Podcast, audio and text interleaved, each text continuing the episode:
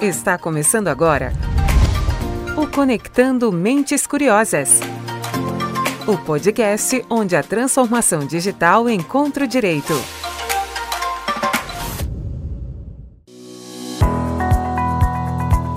Começando mais um Conectando Mentes Curiosas.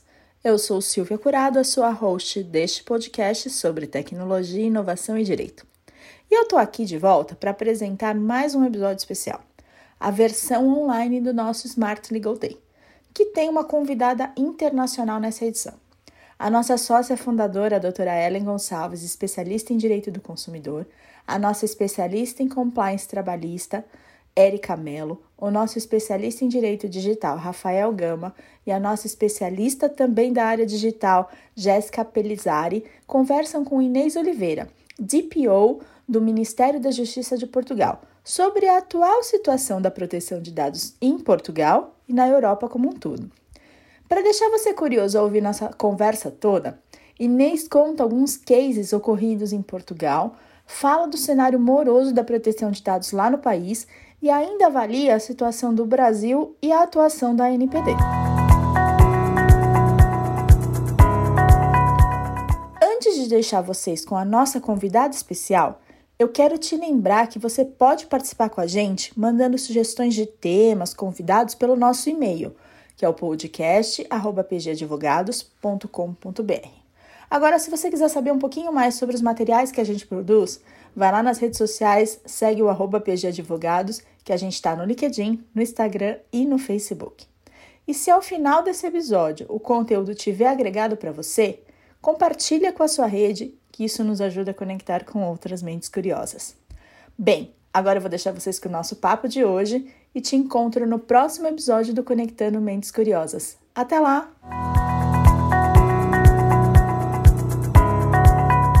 Bom dia a todos, sejam muito bem-vindos né, ao nosso, à nossa live, que hoje está focada num tema é, muito relevante, que é a LGPD, né, a Lei, Geral de Proteção de Dados, que completa completou 18 de setembro um ano aqui no nosso país.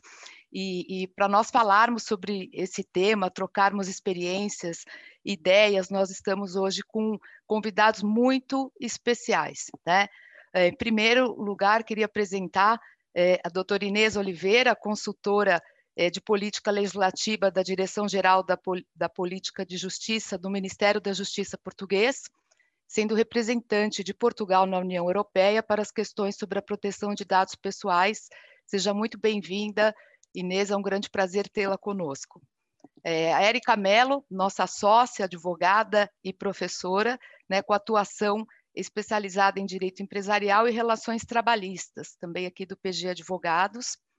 É, a Jéssica Pelizari, advogada aqui também, querida da nossa equipe de direito digital, né, uma apaixonada por tecnologia, cientista de dados e pós-graduada em Direito Internacional, Direito Digital e Compliance. E o Rafael Gama, também, nosso querido advogado, é especialista na área de privacidade e proteção de dados do PG Advogados, que hoje mora na Bélgica, né, atualmente está na Bélgica, mas já residiu em Portugal também, e vai também contar um pouco da nossa, né, da sua experiência. É brasileiro, mas já está um tempo né, em, em, em outros países. A gente agradece a todos o, pela participação aqui na nossa live. Muito obrigada por terem aceito o nosso convite nesse Smart Legal Day, né, é, que é oferecido pelo Brain Law, uma solução tecnológica voltada para a gestão da, da LGPD.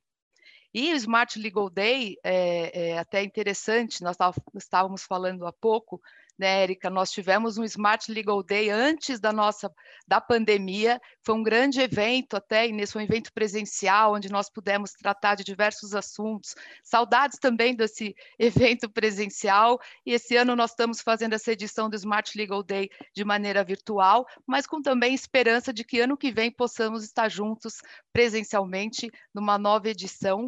E, e, eu queria dizer para vocês que nós pensamos com muito carinho nessa live e o tema é muito relevante e, e poderíamos ficar aqui em diversos blocos, mas a gente vai se concentrar em três blocos, é, sendo o primeiro para a gente fazer uma retrospectiva desse um ano, né? Pensando aqui é, também no Brasil, mas mais do que isso, trazendo a experiência né, da Europa, especialmente de Portugal, de como foi o primeiro ano, como foi recebida a GDPR, para a gente poder também fazer essa retrospectiva e aprender bastante com os nossos convidados. No segundo bloco, falar de temas sensíveis, desafios. Tem alguns temas que a LGPD tem colocado que tem nos desafiado mais, né? Eu acho que a gente vai trazer também alguns cases aqui. E por fim, no terceiro bloco, colocando algumas conclusões e perspectivas de futuro, o que a gente pode esperar.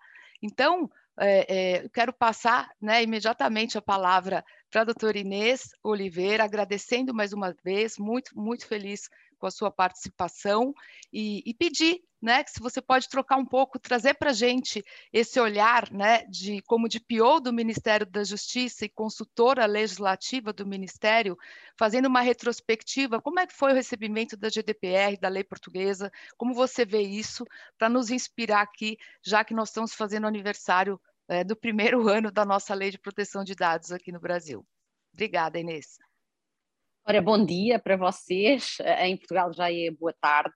Muito obrigada pelo convite, um abraço especial ao, ao Rafael pelo convite. É sempre um grande, um grande privilégio poder partilhar um, a minha experiência e, e, e, acima de tudo, fazer este networking.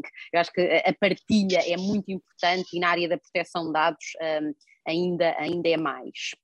Ora bem, um, o Regulamento Geral sobre a Proteção de Dados, o RGPD, o GDPR, uh, foi apresentado um, pela Comissão Europeia, sendo uma proposta legislativa em 2012. E ele só vem a ser aprovado em 2016. Ora bem, estes antecedentes explicam logo a complexidade da matéria. Portanto, o legislador europeu teve quatro anos para aprovar um, o, RGPD e, portanto, quatro anos de negociações mostram efetivamente a sensibilidade do tema, a necessidade de balancear a proteção de dados com outros valores fundamentais, porque isso é uma, é uma nota que eu, que eu deixo sempre, a proteção de dados não é um direito absoluto, ela tem que conviver com outros interesses, com outros princípios, e, portanto, o legislador europeu demorou quatro anos a fazer sair este, este RGPD, esta, esta lei um, geral uh, que se aplica a toda a, a União Europeia. Quando o RGPD foi aprovado em 2016, o que uh, o RGPD dizia é que só entraria em aplicação passado dois anos. Ou seja, não só demoraram quatro anos as negociações, como ainda o legislador europeu sentiu que era uma matéria muito complexa e deu dois anos às empresas e às entidades públicas para irem estudando a melhor forma de o cumprirem, entrando apenas, do, entrando apenas em aplicação dois anos depois da sua aprovação e publicação. E, portanto, ao nível do, do timing, nós tivemos uma proposta em 2012, tivemos o, o diploma final em 2016 e depois, apenas em 2018, dois anos depois, é que ele entrava em aplicação. O que é que isto queria dizer? Começava a ser efetivo. Podia haver coimas, podia haver fiscalização, aquelas obrigações tinham efetivamente que ser cumpridas. E estes dois anos mostram a complexidade da matéria e, eh, de alguma forma, um, uh, eh, o bom senso do legislador, dando às, a, a, todos os intervenientes na economia e no setor público aqui um espaço temporal para se adaptarem. O que é que a minha experiência me diz? Que ninguém aproveitou os dois anos. Uh, houve muito relaxamento, uh, começaram todos a pensar, ah, mas só entra em aplicação daqui a dois anos, e portanto houve muito relaxamento. Ninguém aproveitou este tempo para efetivamente ver o que é que ia mudar, o que é que tinham que fazer a mais, o que é que, o que, é que precisavam de alterar. E depois, em 2018, quando finalmente ele entrava em aplicação, houve uma grande confusão de nomeações apressadas de DPOs, de, de, de, encarregados de proteção de dados, muitas vezes sem grande escrutínio sobre as suas qualidades profissionais, muitas vezes encaminhados para o cargo quase à força, uh, tinha que ser assim porque tinham que nomear alguém. E, um, e, e esta é a minha experiência. Acho que as grandes empresas as grandes operadoras de telecomunicações, as transportadoras aéreas, as grandes empresas de software tiveram, tiveram efetivamente uma grande sensibilidade para, para o tema e uh, cedo se puseram, puseram em ordem, mas a grande maioria um, das entidades públicas e privadas se relaxaram completamente e, portanto, o primeiro ano de RGPD, eu diria que a palavra que o descreve é de relaxamento. Um, só em 2018 é que houve um boom, também por causa da comunicação social, mostrando que, atenção, alguma coisa tinham que fazer porque as multas, as coimas, iriam ser astronómicas. E, portanto, aí sim começou tudo, tudo a mexer. Uh, e, e, foi uma pena uh, as entidades não terem estudado o regime antes e uh, muitas delas terem feito tudo, tudo à pressa.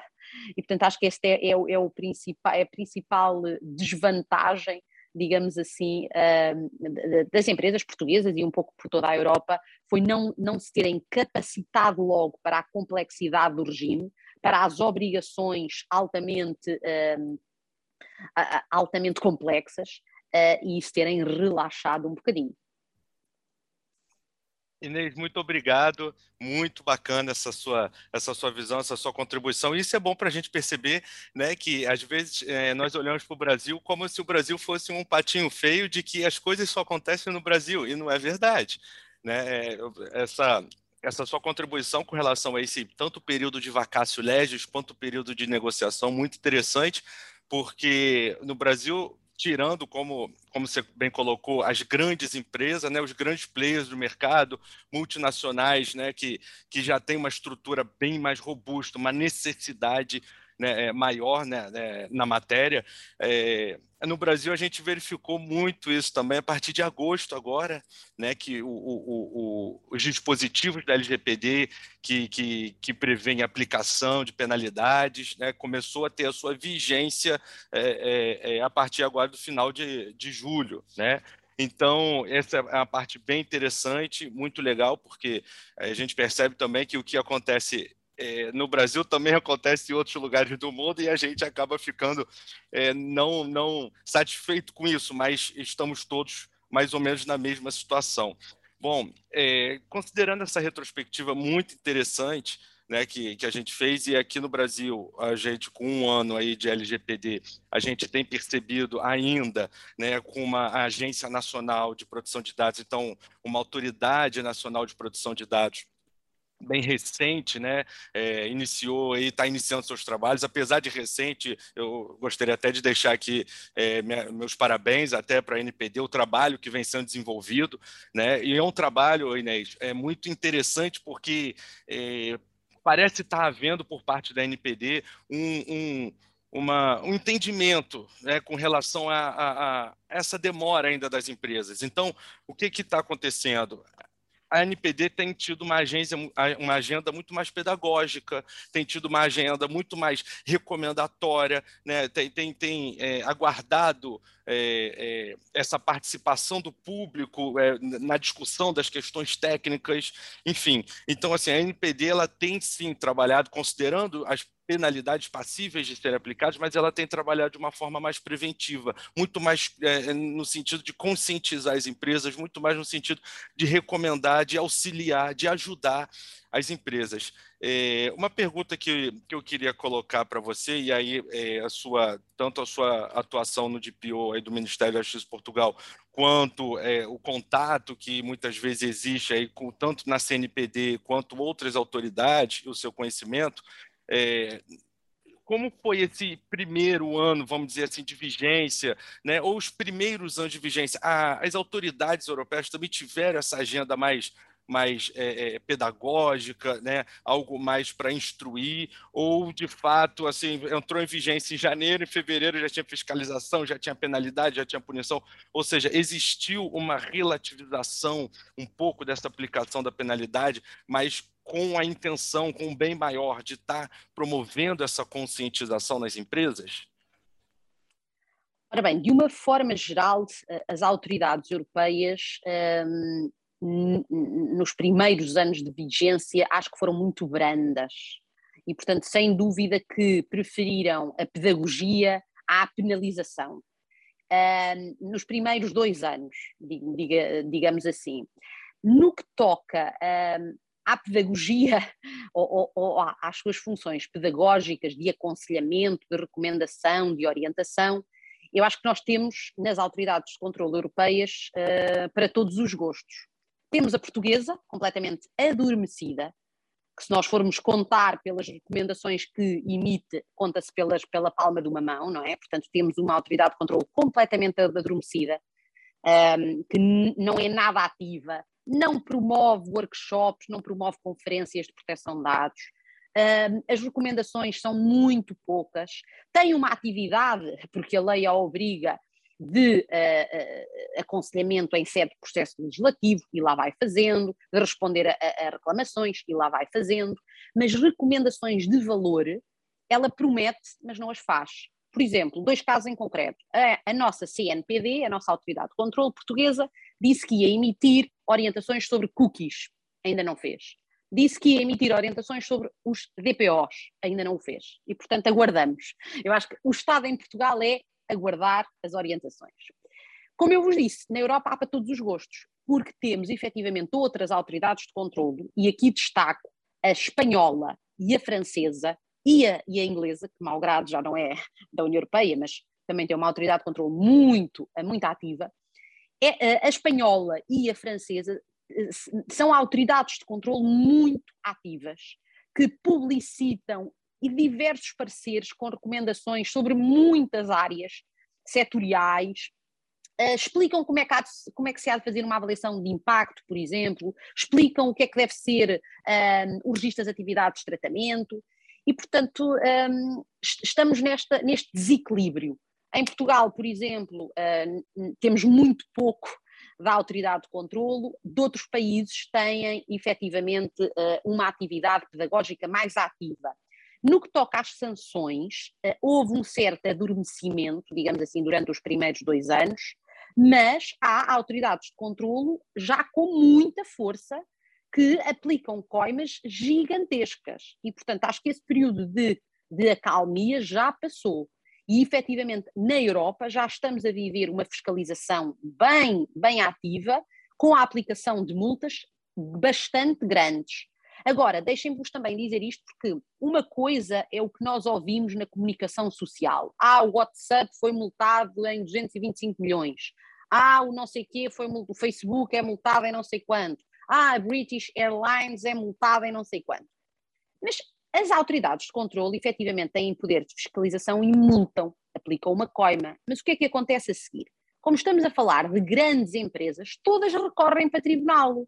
Ou seja, essas multas acabam por não se efetivar, porque vai ser um processo judicial que se vai arrastar. E bem, eu se também fosse a DPO da British Airlines, obviamente que o meu aconselhamento era bora para tribunal discutir isto. E, portanto, muitas vezes este, este, sentimento de que há grandes multas aplicadas, depois na prática o dinheiro não se vê, porque as grandes empresas vão recorrer para tribunal e vão passar ali anos a discutir a, a aplicação daquela multa. E, portanto, dar-vos também este sintoma de que efetivamente há já autoridades de controlo ativas a multar, mas que depois vão ser alvo de grandes processos judiciais a discutir aquela coima. Obrigada. E aí Inês. acho que fica a questão reputacional. Desculpa, Ellen, acho que fica a questão reputacional, né, Inês, que nós comentávamos aqui também antes de entrar na live. É, tem essa sensação da, da questão das multas, a possibilidade de anulação, mas fica a questão reputacional da repercussão Sim. dessas notícias envolvendo as empresas. E fazendo um link, pode falar. Sim, sem dúvida. E essa questão reputacional não se cura com um processo judicial, não é? Eh, e eu gostava de partilhar, não sei se era o que me ia perguntar, mas eu gostava de partilhar um caso muito recente em Portugal. Eh, a, a, nossa, a nossa distribuição, digamos assim, territorial é feita por municípios e cada município, que é uma circunscrição territorial, tem uma Câmara Municipal. A nossa capital, Lisboa, uh, tem uma Câmara Municipal, que é a Câmara Municipal de Lisboa, que uh, se viu envolvida num grande escândalo que vem provar uh, a importância que é um, a, a reputação no que toca à proteção de dados. Muito rapidamente, o que é que aconteceu em Lisboa? Todas as manifestações que eram comunicadas à Câmara, e agora um pequeno parênteses, as, as manifestações têm mesmo que ser comunicadas, um, no caso à Câmara e à Polícia, todas as, todas as manifestações que eram um, comunicadas à Câmara, se envolvessem países terceiros, a Câmara Municipal avisava a respectiva embaixada de que se iria realizar uma manifestação relativa àquele país. O que é que sucedeu em concreto? Houve uma manifestação contra o regime russo. E os manifestantes que promoveram aquela manifestação fizeram a comunicação devida à Câmara Municipal de Lisboa. A Câmara Municipal de Lisboa, recebendo aquela comunicação de que iria haver uma manifestação, comunicou à Embaixada Russa a tal manifestação contra o regime russo e os nomes de quem é que estava a promover aquela manifestação. Ora bem, o que é que as pessoas, hum, as pessoas fizeram? Queixaram-se, não é? Os manifestantes foram apresentar queixa à Comissão Nacional de Proteção de Dados e depois uh, expuseram o, o, caso na comunicação social e foi efetivamente difundido com grande amplitude na, na, nos jornais, nos, na comunicação social, que a Câmara Municipal de Lisboa tinha divulgado dados pessoais de manifestantes russos, nomeadamente à Embaixada. Este escândalo um, levou a que se percebesse que, desde há muito tempo, que a Câmara Municipal de Lisboa fazia isto, ou seja, comunicava os dados de manifestantes às embaixadas respectivas se envolvessem para países terceiros. Se calhar aqui, para dar aso ao princípio da cooperação institucional, muito provavelmente, um, e, um, e efetivamente chegou-se à conclusão que neste caso em concreto era altamente gravoso para os intervenientes porque estavam a contestar um regime uh, pouco democrático e em que efetivamente as suas, a sua integridade física podia estar em causa. E neste caso em concreto, uh, do escândalo de, de divulgação de dados de manifestantes pela Câmara Municipal de Lisboa, Houve aqui dois aspectos que uh, merecem um estudo aprofundado. O primeiro é, sem dúvida, a demissão do DPO. O DPO, perante este escândalo todo, foi demitido, foi exonerado. Mas o segundo, a, a segunda lição que este escândalo nos dá e que vem casar com, com, com, com o que nós estávamos a falar, é uh, efetivamente o prejuízo reputacional que isso teve para a Câmara e em, em concreto para o seu presidente de Câmara, uma vez que vivemos muito recentemente eleições para as câmaras e o presidente perdeu as eleições e, portanto, não foi reeleito. E muitos analistas políticos apontaram que o escândalo dos dados tinha sido crucial para ele não ser reeleito.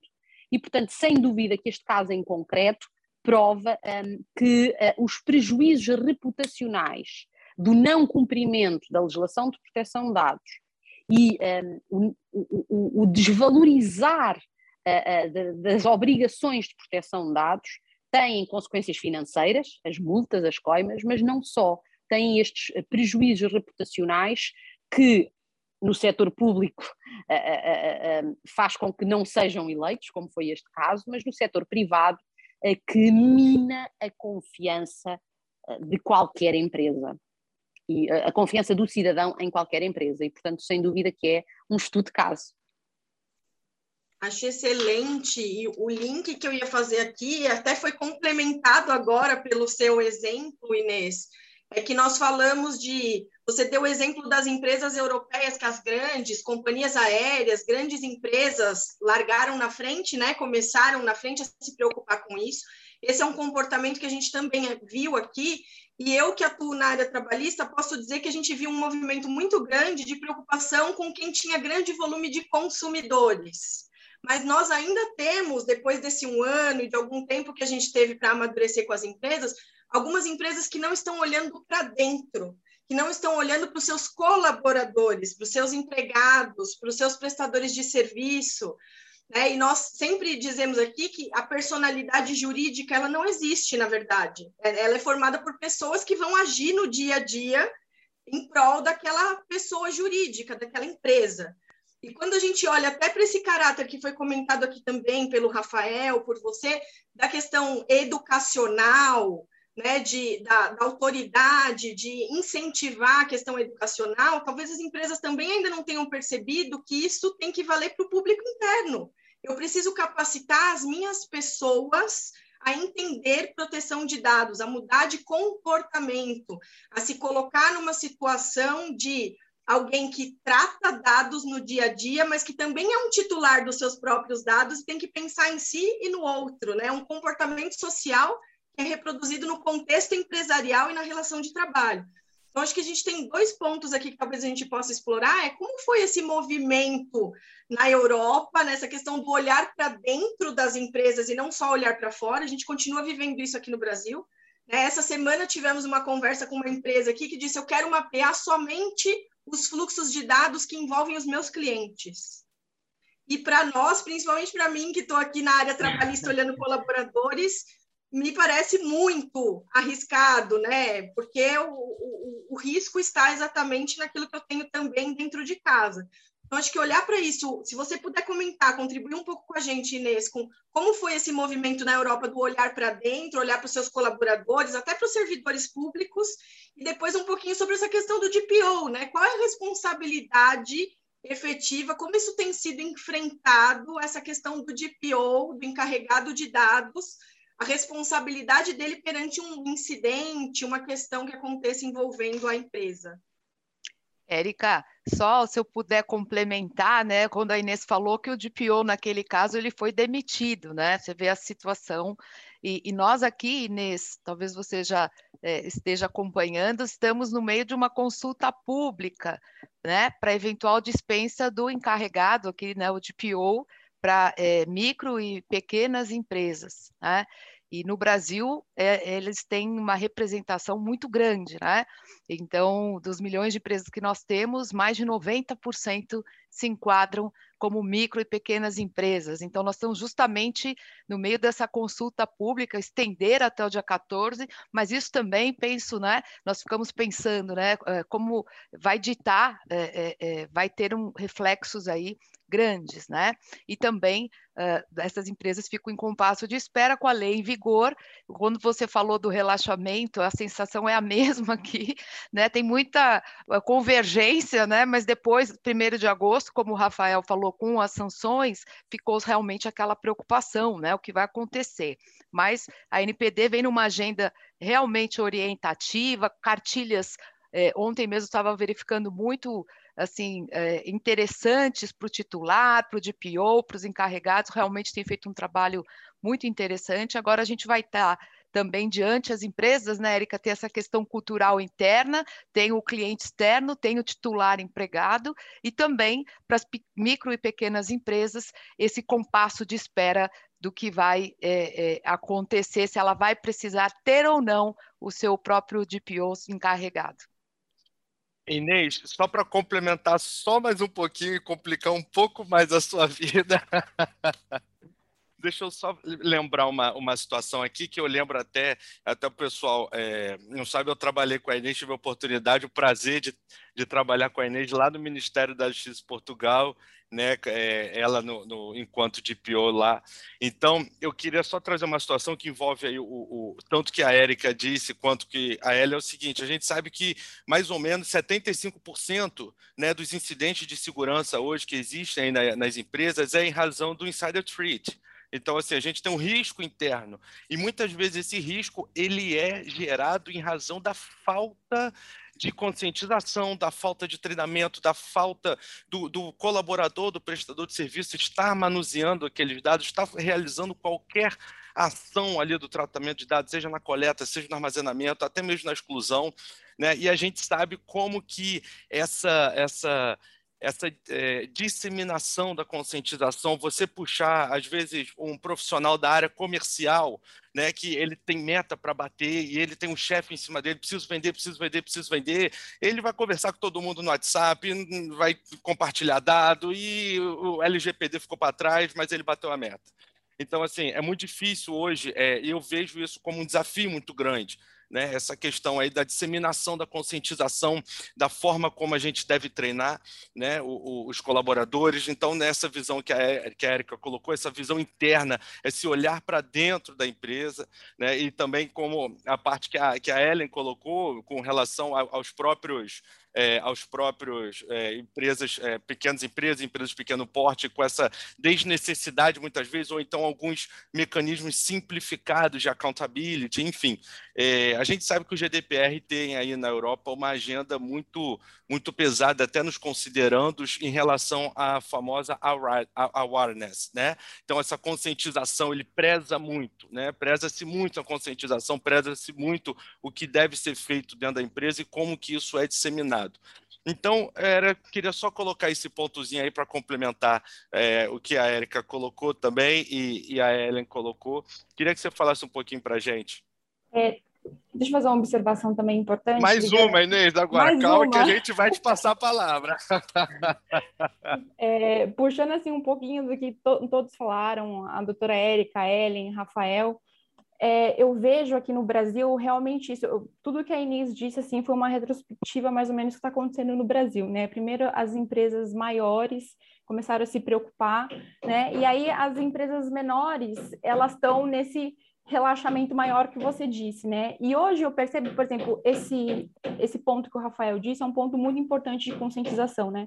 Eu sou da área de tecnologia, eu acho que consigo dizer isso com mais propriedade, né? Mas geralmente é, a maioria dos incidentes de segurança da informação são todos decorrentes por falta de informação de colaboradores internos. Então, engenharia social, phishing, né? Cliquei no link lá indevido, abri uma porta de falha de segurança da informação e acaba acontecendo um incidente de segurança da informação. Só que as pequenas empresas, por exemplo, elas eu acho que elas pecam muito pela parte econômica também, né? Então, assim, eles têm uma dificuldade maior de ter esse treinamento, essa conscientização, trazer um profissional capacitado para dentro, para disseminar essa informação. E aí eu também queria entender aí na, na Europa como que está sendo é, essa diferença de, de conscientização, de lidar com essa situação de uma empresa maior de uma empresa menor. Ok. Então, se me permitem, hum, eu acho que o grande problema é que a liderança ao mais alto nível o CEO, o diretor-geral de uma direção-geral, o presidente do conselho de administração, a liderança ao mais alto nível não tem um compromisso com a proteção de dados. Não está sensibilizada para a cultura de proteção de dados. E, portanto, o problema começa logo aí. Se o gestor de topo não prioriza a proteção de dados, então o trabalhador muito menos o vai fazer. E, portanto, primeiro, nós temos que capacitar os gestores, os conselhos de administração, os gestores, uh, os CEOs, para a importância da proteção de dados. E para lhes dizer que o investimento que vão fazer de proteção de dados não lhe vai só trazer benefícios reputacionais, mas um próprio lucro. E temos que lhes mostrar isso, qual é o lucro da proteção de dados. E, portanto, esta, esta sensibilização começa na capacitação da liderança ao mais alto nível. E, portanto, primeiro temos que uh, ir aos nossos, aos nossos dirigentes máximos no setor público e no setor privado, dizendo-lhes porque é que a proteção de dados interessa. Um, e eu lembro-me de há uns tempos falar com, com, com, uma pessoa que é até da área seguradora, e eu, eu, eu partilho essa conversa, porque um, nós às vezes esquecemos porque é que a proteção de dados existe. Porquê é que hoje temos regimes de proteção de dados? A proteção de dados nasceu para evitar, combater a discriminação e para fazer valer o princípio da igualdade. Porque se eu souber demasiadas coisas acerca de uma pessoa, eu posso discriminá-la, por exemplo, quando ela me vai fazer um seguro ou quando ela vai fazer um crédito à habitação. E, portanto, nós não, nos podemos afastar disto. A proteção de dados uh, nasce para combater a discriminação, nasce para fazer efetivar o princípio da igualdade. Eu só tenho, eu tenho que tratar todos de forma igual, os que são iguais. E, portanto, eu, eu, não, não, eu, empresa, não tenho que saber se determinada pessoa teve um cancro na juventude. Porque hoje em dia o que acontece é que se uma criança teve, foi doente oncológico, se foi, teve um cancro aos dois anos, hoje em dia com 50 ou hoje em dia com 30, não consegue fazer um seguro de saúde. Precisamente porque aqueles registros, aqueles dados pessoais nunca desaparecem. E é para combater estas desigualdades, estas discriminações, que a proteção de dados existe. Toda a gente tem aqui direito a ser renovada. Por exemplo, o registro criminal também não tem os crimes desde que eu nasci, quer dizer, também se vão limpando. E isto é que é importante um, mostrar, é que efetivamente as pessoas, a determinada altura, têm que se limpar do seu passado. Não, não, o seu passado não, não, não pode fazer com que elas tragam uma bagagem que as prejudique no futuro.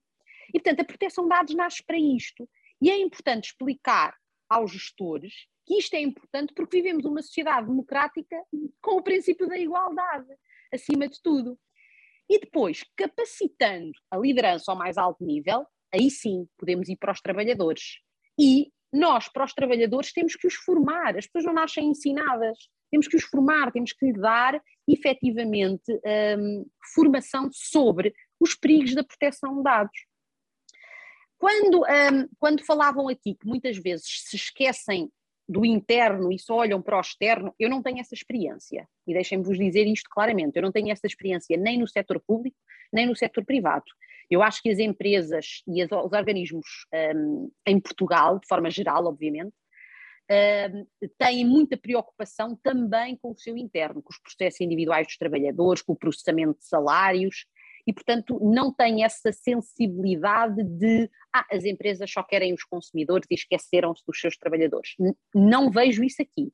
Eu aqui vejo que há compreensão de que os dados pessoais são eh, ou merecem proteção, porque, eh, eh, sendo não só dos consumidores, dos utentes, dos clientes, mas também dos trabalhadores. Na, na minha isso tem mostrado que um, efetivamente as empresas preocupam-se com os dados pessoais em geral, sejam eles de clientes ou de trabalhadores. Um, uma nota também que eu queria aqui uh, deixar e reforçar esta questão da, da, formação e da sensibilização, primeiro ao mais alto nível e depois dos trabalhadores, é que um, devemos demonstrar que a privacidade não morreu. Eu estou farta de ler que privacy is over. Não, a privacidade não morreu. E a privacidade pode ser cada vez mais estimulada se precisamente quem manuseia dados pessoais os souber manusear bem. E é, é desde quem desenvolve softwares até à pessoa que está no atendimento ao público numa repartição pública. E, portanto, aqui tem que haver sensibilização, formação para todo o tipo de trabalhadores e, um, efetivamente, em Portugal eu sinto isso, uh, não há uma cultura de proteção de dados, antes pelo contrário. Eu, eu, eu cresci numa pequena terra em Portugal que se chama Marinha Grande e eu fui crescendo, assimilando que era normal a minha vizinha vir à janela cada vez que eu entrava em casa. Nós temos esta bagagem cultural da vigilância, da cosquice, de calhandrar o que é que o outro faz. Mas nós temos que mostrar que isto não é o normal. É? Se calhar povos do norte da Europa são muito mais uh, desleixados, querem lá saber o que é que o vizinho do lado faz. Mas no sul da Europa nós temos esta, esta nós crescemos a pensar que é normal o nosso vizinho nos vigiar, mas não é normal. Nem é normal a nossa entidade empregadora nos vigiar, nem é normal o nosso marido nos, nos vigiar. E é isto que é importante combater. É, ah, sempre foi assim, ou, ou é preciso combater isto. Hum, as pessoas têm direito à sua privacidade. Há pouco tempo houve um projeto legislativo em Portugal que me assustou, que era dotar as creches com câmaras para os pais estarem sempre a ver os filhos. Quer dizer, e começa aí. Nós não temos que ver sempre o que é que o nosso filho faz. Nós temos que o educar também para que ele saiba resguardar a sua vida, porque ele tem a privacidade dele, eh, não é? E, portanto, é sem dúvida muito importante dizer às pessoas que toda a gente tem direito à sua intimidade, a fazer o que quiser no seu espaço, a não ser vigiado por ninguém, sendo importante também, obviamente, educar que a proteção de dados não é um valor, não é um valor absoluto. E, portanto, se eu, se eu tenho uma sociedade em que tenho que combater o terrorismo, então, obviamente, eu tenho que fazer uh, algo para, para esse combate, a prevenção do terrorismo, que passa muitas vezes por rastrear contas bancárias, eh, por fazer vigilância nos aeroportos. E, portanto, é sem dúvida, é neste balanceamento que vai estar o equilíbrio um, e é nesta ponderação que reside a importância da proteção de dados. E, portanto, voltar a, a, a este ponto da sensibilização é essencial e este RGPD veio acentuar isso, veio dizer claramente que vocês têm que educar os vossos trabalhadores para a proteção de dados, mas esqueceu-se de falar na liderança ao mais alto nível e eu acho que isso é a grande pedra no sapato, é o nosso gestor do topo, de topo ainda não entender porque é que tem que fazer investimentos no que toca à proteção de dados. Maravilha, Inês, muito obrigado. Muito bacana essa sua contribuição. E até fazendo um parênteses aqui, bem, bem legal também, que a gente escuta muito falar de tone from the top, tone from the top, tone from the top. E a gente já cansou do tal do tom. Né? Agora o que a gente precisa, na verdade, é o exemplo, né? que é o que a gente tem começado a ouvir um pouco agora. Né? O exemplo precisa vir do topo. Então, assim, não adianta, acho que não é o momento mais de falar é, é, o que precisa ser feito, e sim fazer o que precisa ser feito, e aí sim a gente consegue atingir essa, essa, essa recomendação com os atos que deve vir da, da alta direção, seja ela qualquer, se é CEO, CTO, enfim, CPO, não importa. É, acho que o que importa é a gente sempre trabalhar com o exemplo. O exemplo é a melhor forma da gente, acredito eu, pelo menos, é, de educar, de passar aquilo que a gente pensa, de passar aquilo que a gente é, imagina e as condutas como devem ser, deve, como devem ser feitas. É, a gente tem aqui uma pauta, e aí caminhando já para o fim, que eu gostaria também é, de deixar depois o pessoal aberto aí no chat para fazer pergunta, quem quiser, ou levantar a mãozinha aqui nas reações, ou interagir. Pessoal, pode ficar à vontade, a oportunidade é bem bacana da gente estar tá ouvindo um pouco mais da Inês aí com essas experiências lá da Europa, de Portugal, né? É, então, com relação aí, já caminhando pro, para o final, para todo mundo almoçar, né, essa, a perspectiva que a gente tem é, da LGPD, pela sua experiência, a gente sabe também, você participa de muitas lives aí, é, a convite de, de, de, empresas e escritórios no, no Brasil, né, participou de algumas agendas técnicas também da NPD. Então, o, o, pelo que você sente aí, o que você vem conversando, é, com todo mundo, como que você é, imagina que a gente pode vir a ter alguma perspectiva? Você acha de fato que a NPD ela sofre uma influência, e aí eu digo uma influência pela razão de ser da LGPD, de ser bem parecida com, com o GDPR. Você acha que a gente pode esperar aí uma, uma NPD é, de, mais igual a de Portugal ou uma NPD mais parecida com a França, mais parecida com a Espanha? Que, que, você, que, que você vem achando? O que, que você vem sentindo? E aí depois, Ney, mais um parênteses, depois eu vou ler a pergunta aqui do Christian, que o Christian fez aqui, com relação ao seguinte: bom dia. Como conjugar a LGPD e a lavagem de dinheiro? Isto é como conhecer e monitorar os trabalhadores e PJs e seus sócios que se relacionam com a empresa e respeitar a privacidade? Obrigado. Então, Nejo, eu te passo a palavra, pode ficar à vontade. Ok. Então, eu acho que a vossa autoridade de controle, a ANPD, uh, eh, tem, uh, eu tenho uma grande expectativa de ser muito ativa. Aliás, pelo pouco tempo uh, de elaboração dela, ela já mostrou muita atividade, já lançou consultas públicas, está presente em muitos eventos, uh, tem uma forte presença nas redes sociais, que a nossa está morta completamente, não, não tem. A vossa tem uma forte presença nas redes sociais, no site, um site apelativo, os diretores sempre muito, muito presentes e, portanto, a, a minha expectativa é de, uh, da, da, Autoridade de Controlo Brasileira ser muito ativa, numa fase inicial, pedagogicamente. Tenho medo que não consiga fazer uma fiscalização, sobretudo devido ao vosso tamanho. Não é? Portanto, vamos ver como é que é a, a, dotação de recursos humanos eh, porque o Brasil não é um Portugal, não é? Quer dizer, em Portugal nós temos 380 mil empresas e, portanto, e a nossa já não, já, já não consegue, não é? E, portanto, tenho algum medo que agora este impulso inicial muito ativo depois se desvaneie um bocadinho devido à dificuldade de fiscalização no terreno. Uh, e, portanto, vamos ver, não é? Vamos ver.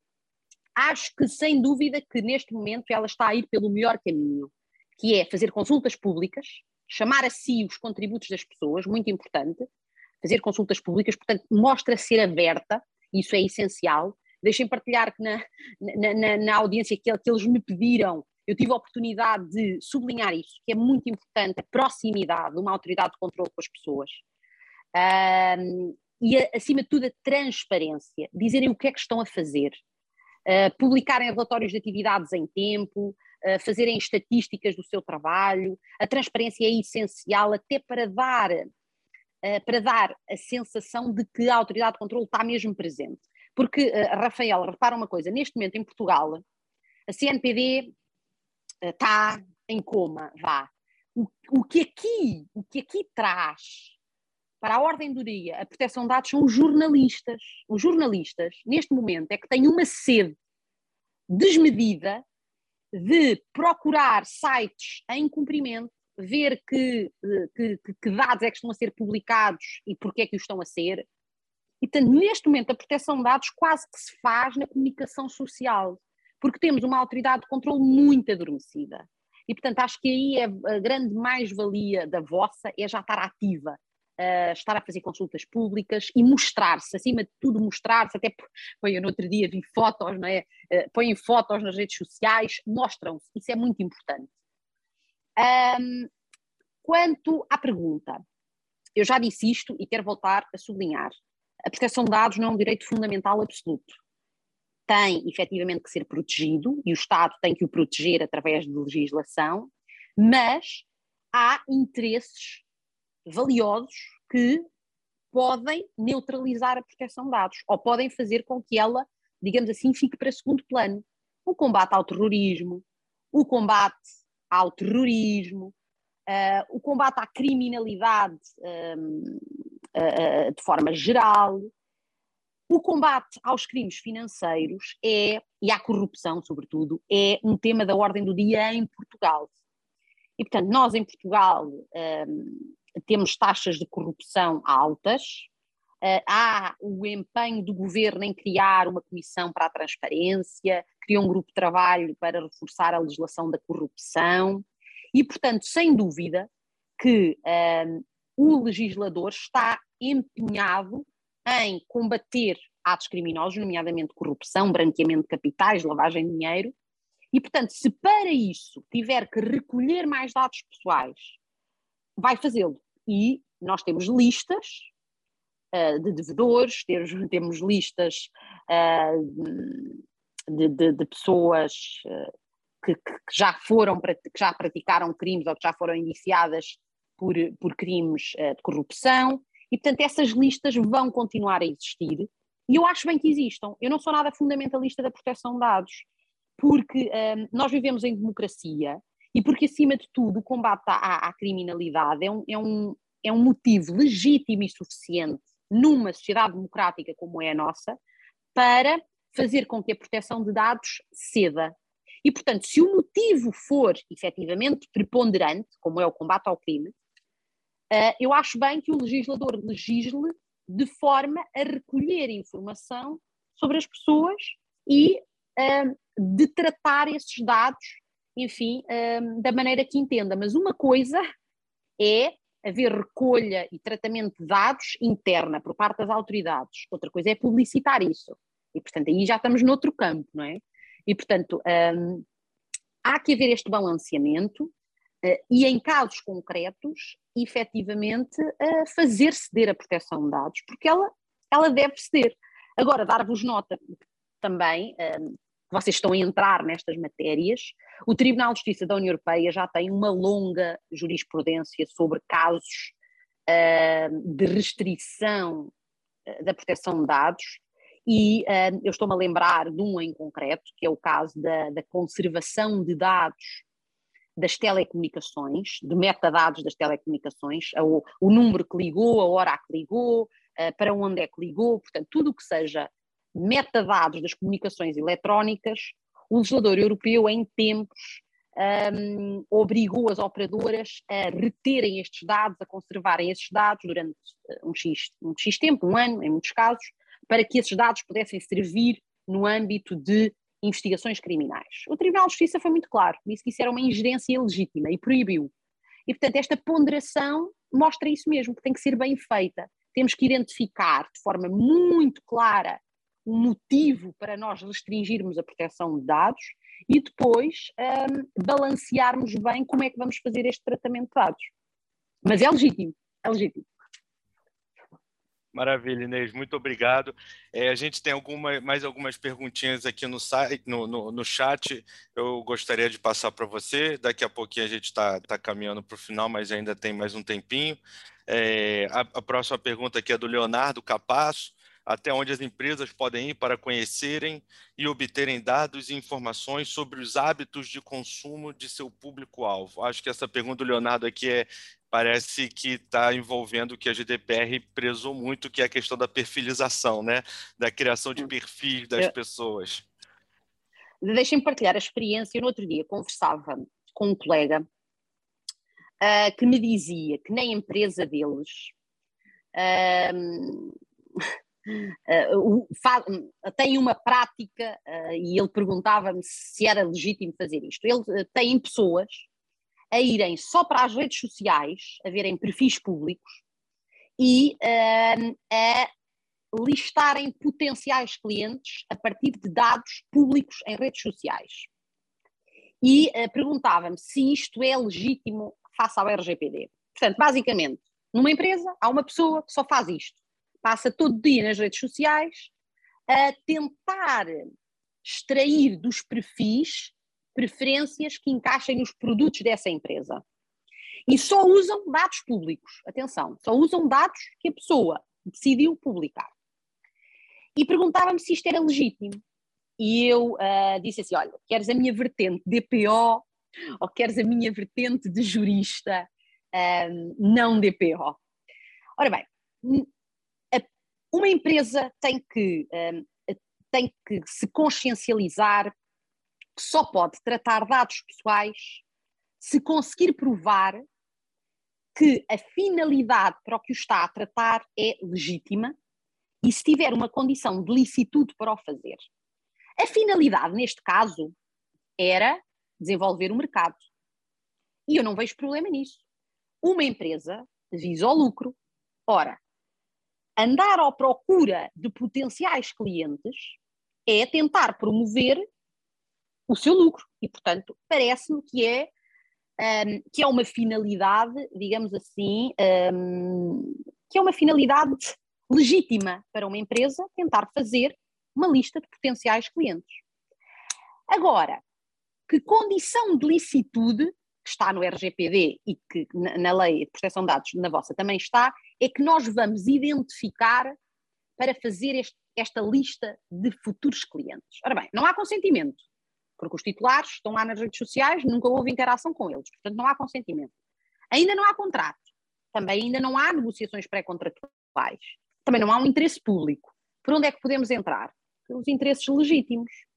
E aqui temos que, efetivamente, densificar um bocadinho o conceito de interesse legítimo.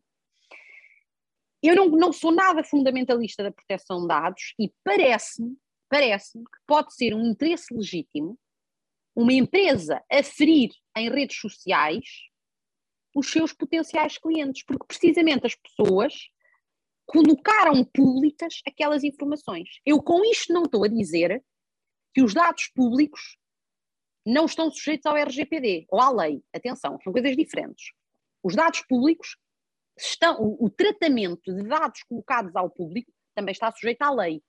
Eu tenho é que saber identificar qual é a finalidade para o que os vou tratar e a condição de licitude, a base para aquele tratamento.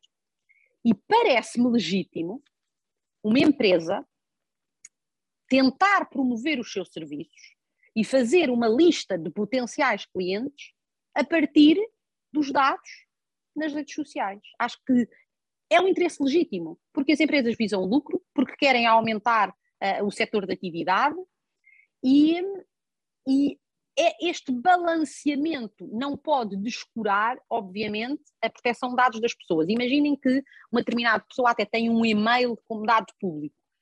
Não vejo aqui menos-valia de haver um primeiro contacto, porque esse dado está precisamente público. Outra coisa diferente é comprar uma base de dados uh, que há aí no mercado, atenção, e portanto isso sim é um ato ilegal, é ilegítimo fazer essa, essas transações de dados pessoais.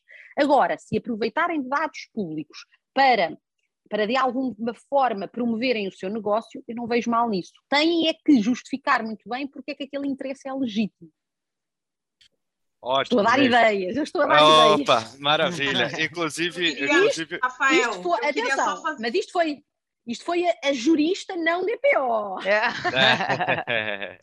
eu queria só fazer um complemento aqui, se me permite, Inês, uma, uma, última provocação é, com relação a essa questão da base legal de tratamento, né?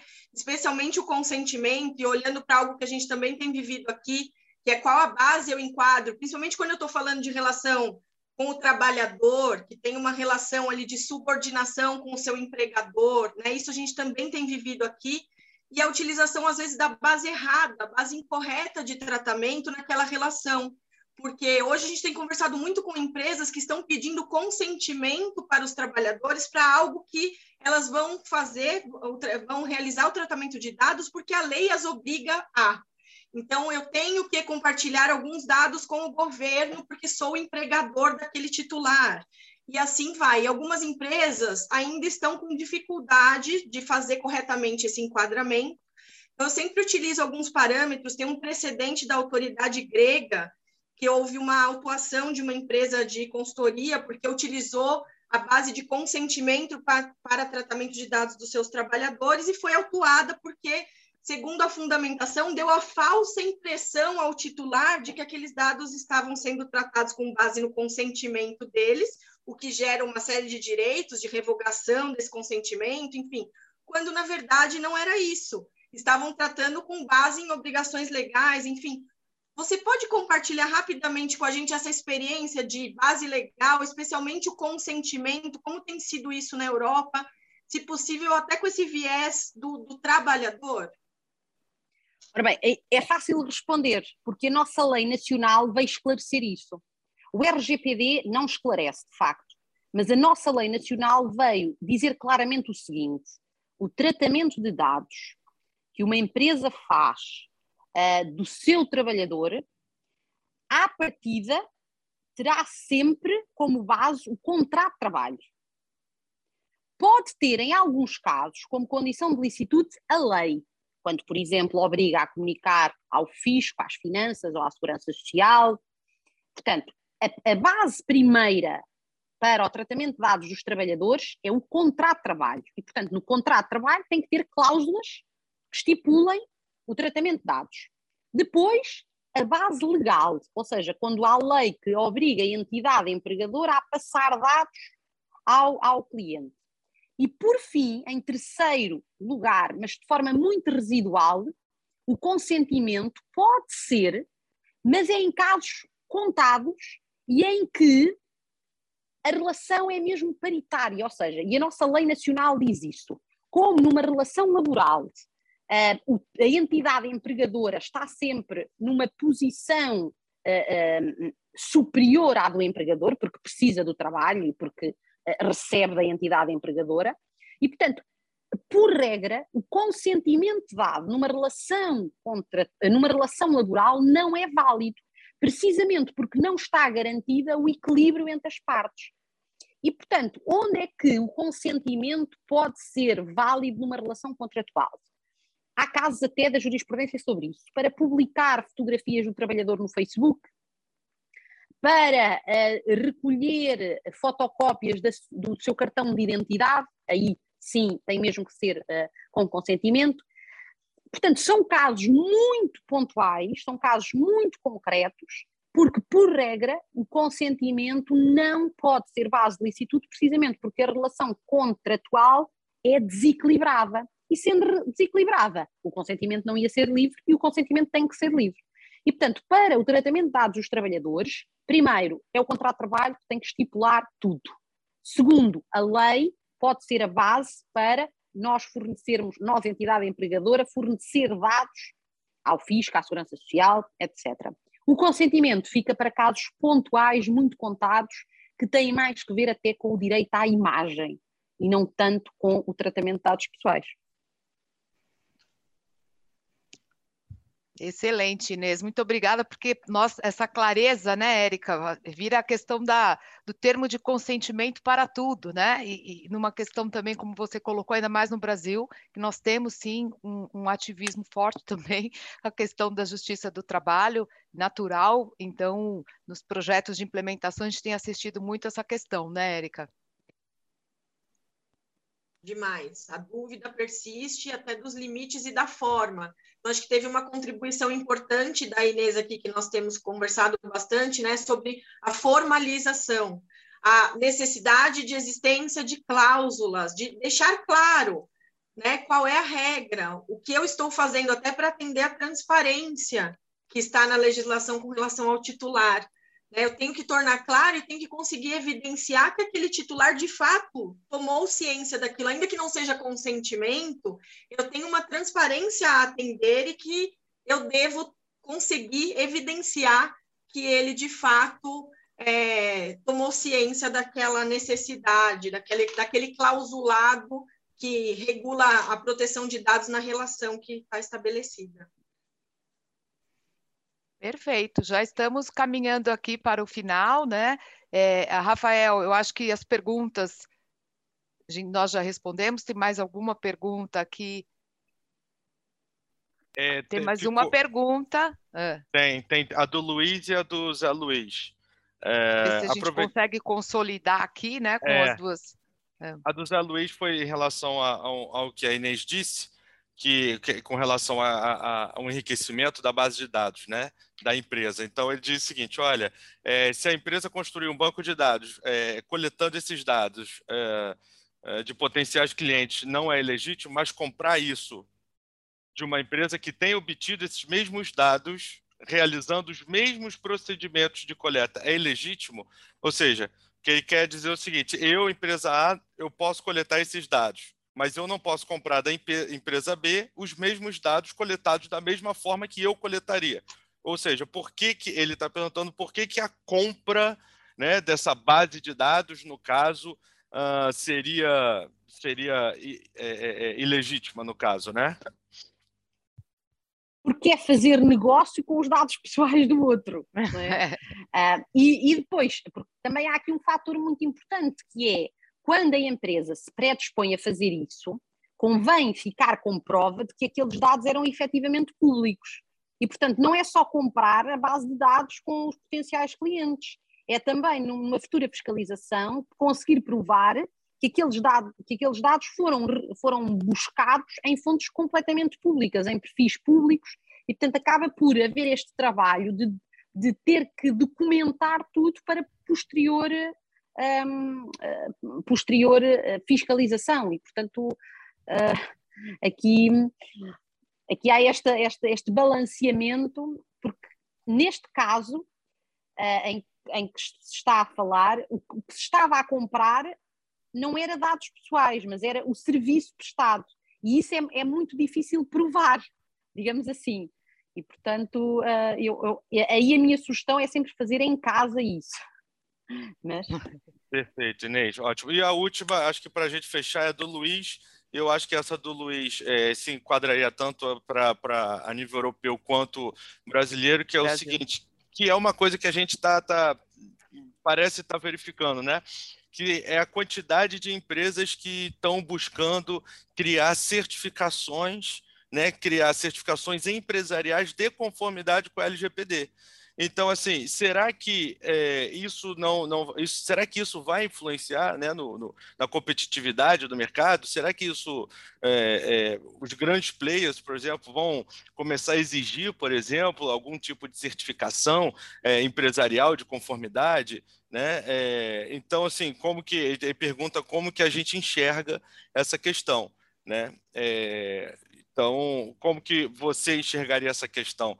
É, mas a, a, certificação aí, novamente, não pessoal, né? Como tem a Exim, APP, enfim, mas e sim a certificação empresarial, né? A certificação de conformidade empresarial.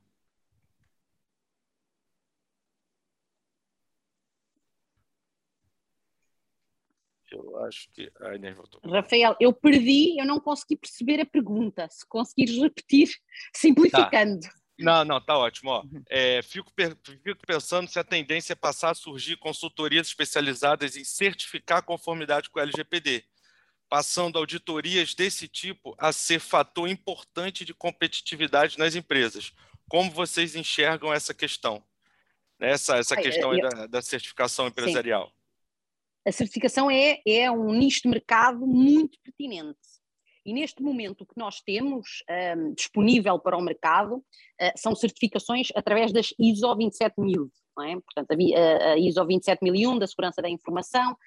Uma empresa que já seja certificada pela ISO 27001 é uma empresa que à partida não terá problemas com a Comissão Nacional de Proteção de Dados, porque já tem essa certificação. Uma outra coisa que este governo está a criar são os selos digitais da proteção de dados, ou seja, hum, é, é uma certificação voluntária eh, e em que se comprovar eh, que são cumpridos certos controlos, certos requisitos, então é passado este selo digital.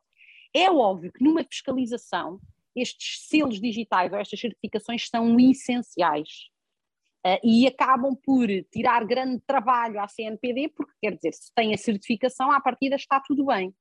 Agora, o que eu, um, o que eu acho é que as empresas não têm poder económico para estas, estas certificações, porque pelo menos em Portugal, as certificadoras, a APSER, a SGS, que são as mais relevantes, eh, cobram caro pelo, claro.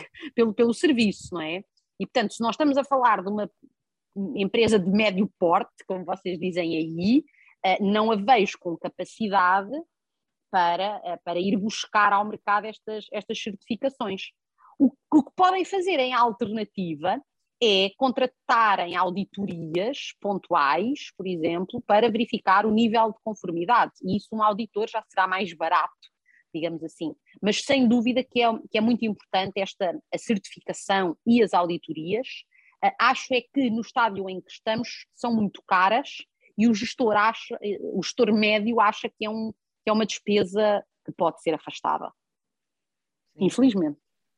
Mas, de fato, como perguntado, né, realmente é uma tendência, né, Inês? Talvez nos próximos anos nós né, venhamos a assistir também, é, é, aqui especialmente no Brasil, que na Europa já está mais avançado, essa questão das certificações e dos selos, né? Então, acho que a gente vai passar. E, e, também porque nós, na questão da fiscalização, estamos bastante no início, né? Acho que as empresas estão é, é, correndo atrás dessa conformidade a cada dia mais. Temos alguns pontos também ainda que dependem muito de regulamentação, então há algumas incertezas também, mas é, eu acho que cada vez mais em busca dessa conformidade, dessas certificações, né? E, e para se evitar realmente as pesadas multas que, de fato, também inviabilizam o próprio negócio, fora a questão reputacional que nós colocamos aqui, né? Então há uma, uma, preocupação grande, mas de tudo que nós falamos, né, eu acho que é importante nós caminharmos aqui também para as considerações finais, né, agradecendo aqui todo o público, agradecendo muito a Inês e a todos os convidados aqui, é, é, olhando esse panorama, né, quando a gente percebe como, como é, é de fato toda a experiência né, que a Inês trouxe da Europa, de Portugal, é rica né, para nós. Acho que já houve a influência da própria lei para a nossa LGPD, mas como é importante da gente poder fazer é, é, essa troca, eventos como esses, né, com as questões práticas também, como eles colocou agora, né, Erika, com a questão do termo de consentimento, a questão da reputação e a questão é, é, é central quando nós percebemos o que eu vejo aqui, a questão cultural, quanto mais madura essa cultura da proteção de dados, quer dizer, mais relevante, mais forte, né, é, é essa a, a, o risco também reputacional, né? Porque tanto o titular de dados que a gente falou aqui empregado,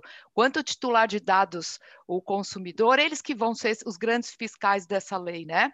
Então, é, eu acho que assim, conforme a maturidade vai acontecendo, nós vamos assistindo também a, a, a esse cumprimento, a fatos muito relevantes, e nós estamos nesse caminho.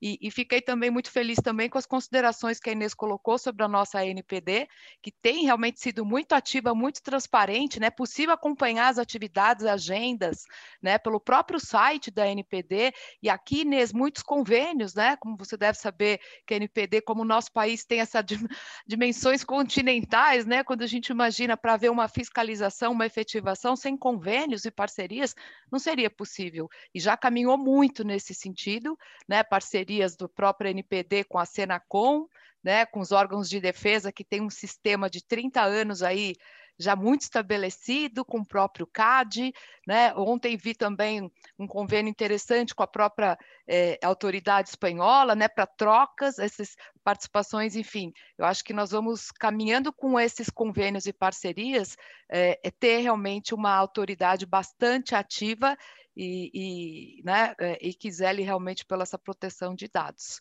Então, é, eu quero agradecer mais uma vez, eu quero passar já a palavra aqui né, para nossa convidada Inês, para essas considerações, agradecendo realmente muito e que seja o primeiro de muitos encontros, né, para que a gente possa caminhar juntos aí. Obrigada.